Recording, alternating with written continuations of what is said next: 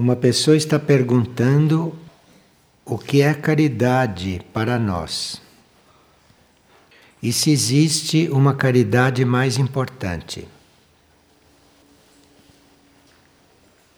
O que nós compreendemos como caridade é a compreensão profunda de um outro, é saber profundamente o que o outro necessita para eventualmente ajudá-lo.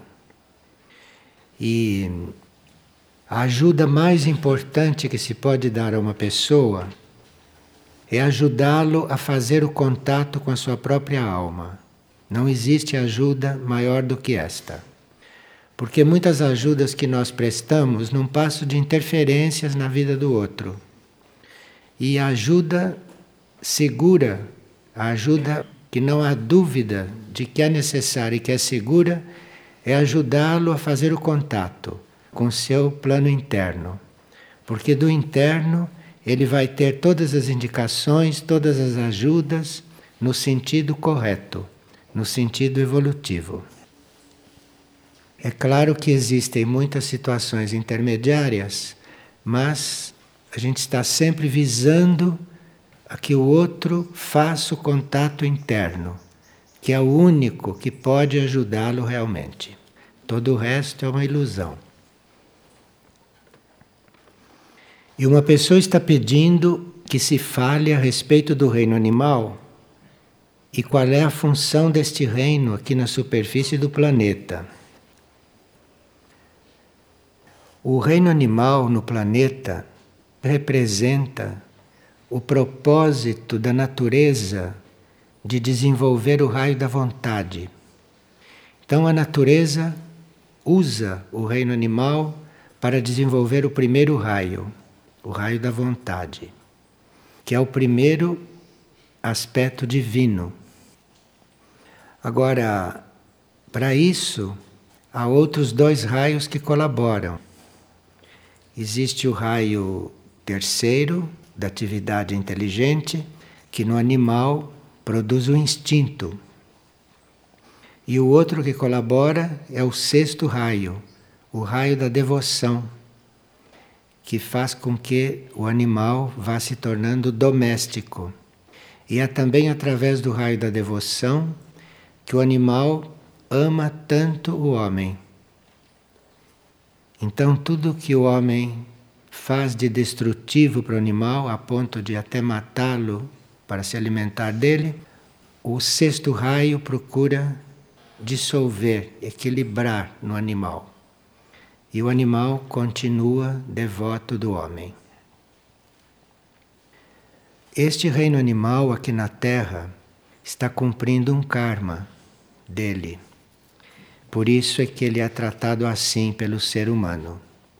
Mas o ser humano já teria capacidade para compreender que, sendo mais elevado em consciência do que o reino animal, deveria ajudá-lo a se erguer e não assassiná-lo, e não interromper o seu processo evolutivo. Neste reino animal que está aqui na Terra, muitas mônadas que fracassaram em um outro planeta encarnaram. De forma que a situação do reino animal se deve, em princípio, às mônadas, que estavam mais avançadas, mas fracassaram e tiveram que retornar ao reino animal. O homem contribui para que esta situação prossiga, porque os pensamentos e as palavras negativas do ser humano, principalmente a mente humana, com as formas que cria, isto mantém os animais em um nível selvagem. Então, a responsabilidade de haver ainda animais selvagens na Terra é do ser humano, através dos pensamentos que ele cria e da mente que ele tem, da mente doentia e suja que ele tem. Isto mantém os animais selvagens. E isto também mantém certos fenômenos destrutivos na natureza. São produzidos por nós mesmos, pelos nossos pensamentos e pelo nosso modo de ser. Agora, o reino animal, aqui, tem o reino humano como meta.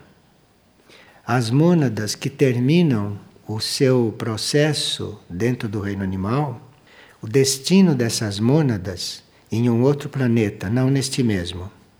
Em um outro planeta, estas mônadas vão ingressar no reino humano. Então, todas as vezes que nós acolhemos um animal, ou que nós tratamos de um animal como se ele fosse um ser humano, nós estamos contribuindo para que aquela mônada vá se aproximando mais do reino humano. De forma que isto é um serviço que o homem presta, ou é uma tarefa do homem aqui na Terra. Nós sabemos, não através do estudo dos centros planetários, que a Nutea é o centro que impulsiona o desenvolvimento do reino animal. De forma que qualquer contato interno nosso com a Nutea, qualquer contato nosso telepático ou interno, vai nos inspirar a servir e a trabalhar com este reino. Sem o reino animal presente aqui na superfície da Terra, não haveria um certo equilíbrio magnético no planeta. O animal transmuta certos magnetismos inferiores. Os animais atraem e transmutam aquilo que o homem não conseguiria transmutar. De forma que sem o reino animal, nós estaríamos literalmente envenenados magneticamente. De forma que, além do trabalho que eles fazem para o planeta e que nós desconhecemos, além desse trabalho que nós desconhecemos, tem este diretamente ligado a nós. Nós não suportaríamos a carga magnética negativa do planeta, do astral, principalmente do plano astral e dos planos psíquicos, se não houvesse aqui animais transmutando isto. E aqui se aplica mais uma vez, não é aquela frase: perdoai-nos, não é porque não sabemos o que fazemos, quando assassinamos um animal ou quando tratamos os animais como bichos. Nós estamos tratando com mônadas que estão se preparando para ingressar no reino humano. E por que existem as forças involutivas? Pergunta uma pessoa. Bem, muitos compreendem que existem forças involutivas para estimular o desenvolvimento das energias positivas. Porque havendo as forças negativas, as forças positivas têm que fazer mais esforço para se desenvolver e acabam se desenvolvendo mais do que se não tivessem as negativas ao lado.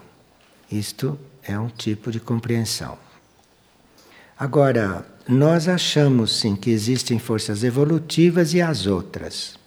Isto, dentro do todo, pode sim representar um estímulo. E aquelas forças que vão desenvolvendo, elas vão compreendendo que é preciso que tudo se una, de forma que as forças positivas, quando se desenvolvem, assumem como tarefa trazer as forças involutivas para a evolução, transformar as forças involutivas. Então, nós, diante de uma força involutiva, teríamos que nos perguntar, ou perguntar ao alto, como fazer para transformá-la numa ajuda à evolução. Isto é um princípio. E não nós ficarmos aterrorizados ou rejeitando em princípio, uma força involutiva. Porque ali pode estar o nosso campo de serviço, ali pode estar a nossa oportunidade de servir.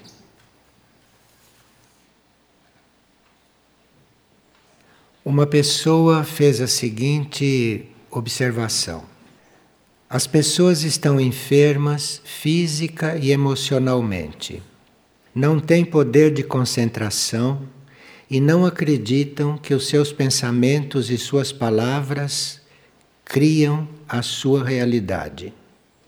Como podemos melhor ajudá-las? Disse que a melhor maneira de ajudar as pessoas é ajudá-las a elevar a consciência. Eu pergunto, como se faz isso? Através de terapias, purificação, classes de ensinamentos? Como é? Não existe uma regra fixa para se ajudar uma pessoa. Cada um tem a sua própria forma de ser ajudado. Cada um de nós tem uma certa abertura kármica para um meio ou para outro. Uns têm abertura kármica para uma terapia, outros têm abertura kármica na direção do ensinamento, outras têm abertura quando começam a se purificar. Isto varia de pessoa para pessoa. Então é preciso pedir muita luz ao ser interno antes de nós nos pormos a ajudar alguém.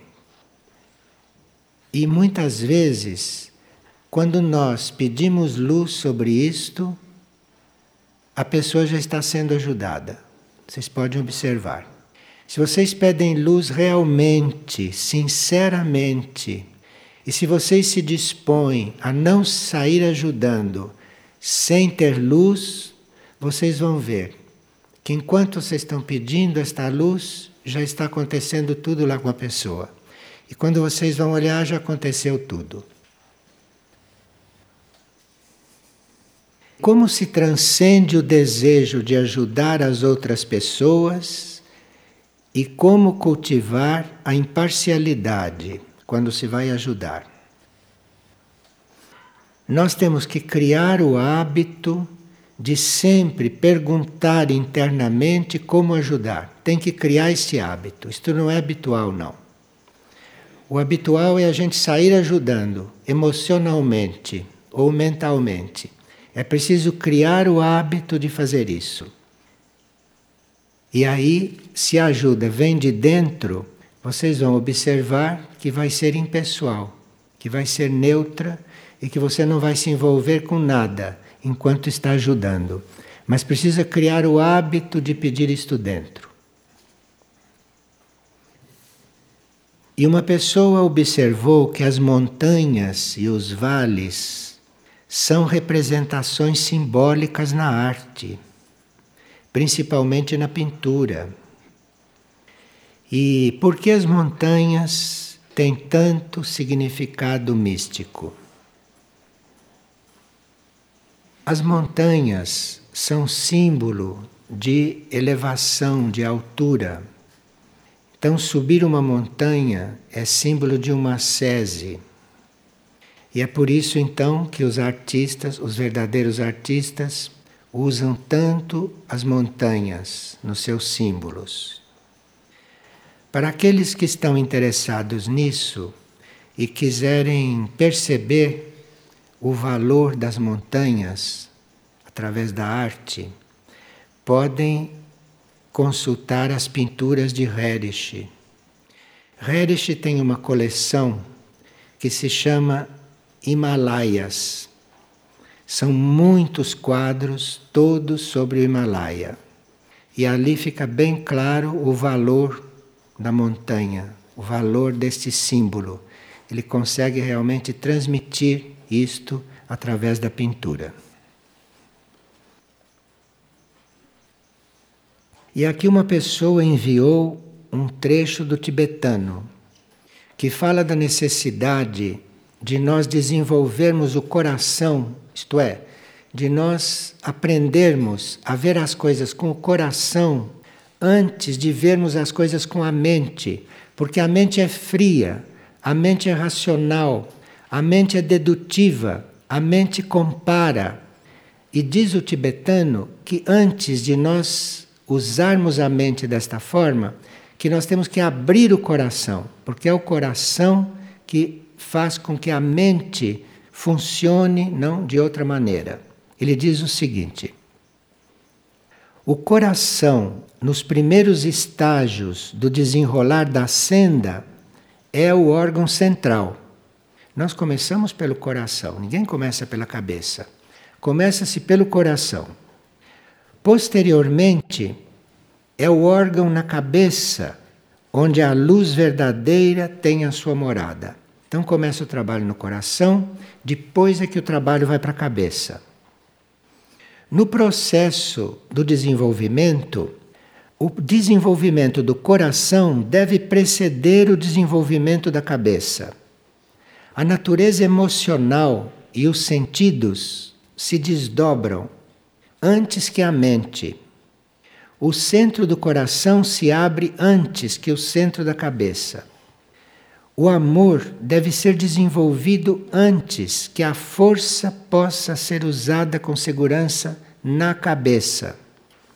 Por isso, a luz do amor deve estar funcionando antes que a luz mental, para que possa haver um desenvolvimento mais consciente.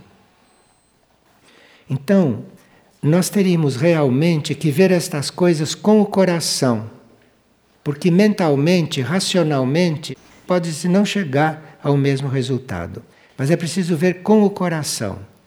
E para depois essas coisas subirem para a cabeça, não? E na cabeça terem um desenvolvimento correto. E uma pessoa sonhou que estava em um lugar alto e que por uma escada vai subindo uma pessoa. E à medida que esta pessoa que vai subindo vai se aproximando, ela viu que era ela mesma. Então, quando a outra chega, as duas se abraçam e as duas se unem. E ela se sente muito bem com isto. Então, eram dois aspectos do mesmo ser que viviam separados. Mas quando o aspecto menos evoluído evoluiu, subiu a escada, não veio, se encontraram e se uniram. Por isto que a pessoa se sentiu muito aliviada. Nenhum ser evoluído se sente bem enquanto todos não estiverem evoluindo. De forma que o que aconteceu com esta pessoa no sonho é o que acontece com nós todos sem que a gente saiba. Por que, que a gente não é feliz? Por que, que a gente não é alegre? Por que, que a gente não tem saúde? Por que, que nós não estamos bem? Porque uma grande parte está mal, não está bem, está triste, está doente, então nós não podemos mesmo estar completamente sãos. Porque a humanidade é una. E até que a gente compreenda isto, parece que ainda vai passar um pouco de tempo. E a gente vê por certas perguntas que há certas pessoas que estão em situações muito difíceis, psicologicamente, psiquicamente, Alguns já estão com essa situação psíquica refletida no plano físico, estão com muitos mal-estares físicos, não? E se nós pudermos estar um pouco esquecidos de nós mesmos e estarmos ajudando esta parte evolutiva, não? Aqui na vida planetária, isto seria para nós uma grande alegria. E talvez a chave, não? para nós estarmos alegres, a chave para estarmos saudáveis, a chave né, para estarmos em progresso, para estarmos bem, a chave está nisto. Nós estarmos em função de ajudar aquilo que está sob a ignorância, aquilo que está sob o sofrimento, sob a miséria, tanta coisa própria de um planeta kármico como este. Bem, vamos pronunciar alguns mantras para nos prepararmos para isto. Vamos ver o mantra de Mayuma, que é o regente solar, e que é um mantra de purificação do campo magnético e de elevação das energias. Então tenhamos esta intenção, não? de purificar o campo magnético e de elevar as nossas energias. O Arapikikuatum, o Aritume Kisaidu, Saibirana Tiwak Mayuma. Saibirana Tiwak Mayuma. Mayuma. Mayuma. Mayuma. Varaitum Kisawa. Varaitum Kisawa. Binuratu Shiri Kiwa. Imina Sari Maniwa. Manai Katum Kisawa. Mayuma Shakti Yuana. Mayuma Shakti Yuana. Mayuma Shakti Yuana. Mayuma Shakti Yuana. Mayuma Shakti Yuana. Mayuma.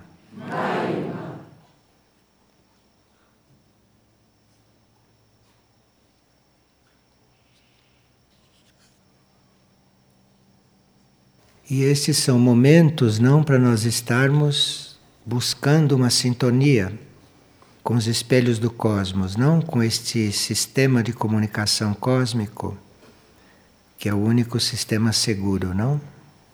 Interno. E esse então é o mantra de Taikuma, de sintonia com o espelho do cosmos. Taikuma Taikuma. Taikuma. Santimani. Santimani. Santimani. Santimani. Uru. Uru.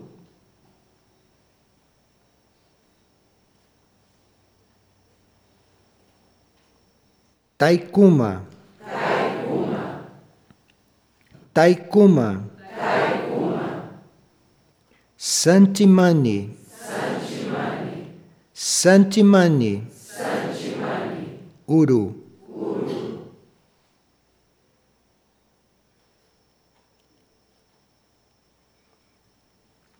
Taikuma. Taikuma. Santimani. Santimani. Santimani. Uru.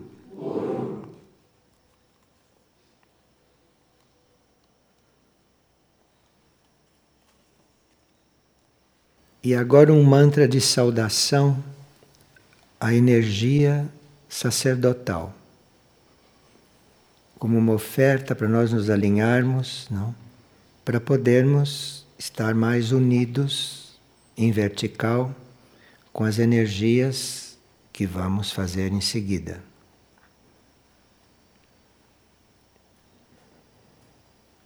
Visnuki.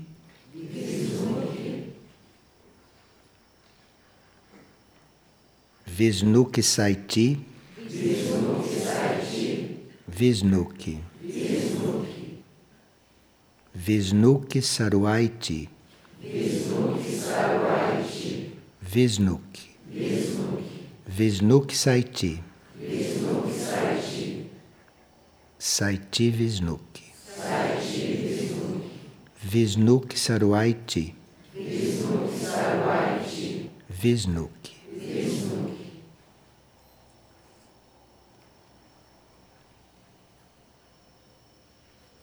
E agora, para encerrarmos, vamos o mantra de sintonia com o campo monádico, que é um preparo para nós irmos recebendo as vibrações do corpo de luz. Urukatu Astarasgram. Urukatu Astarasgram. Urukatu Astarasgram.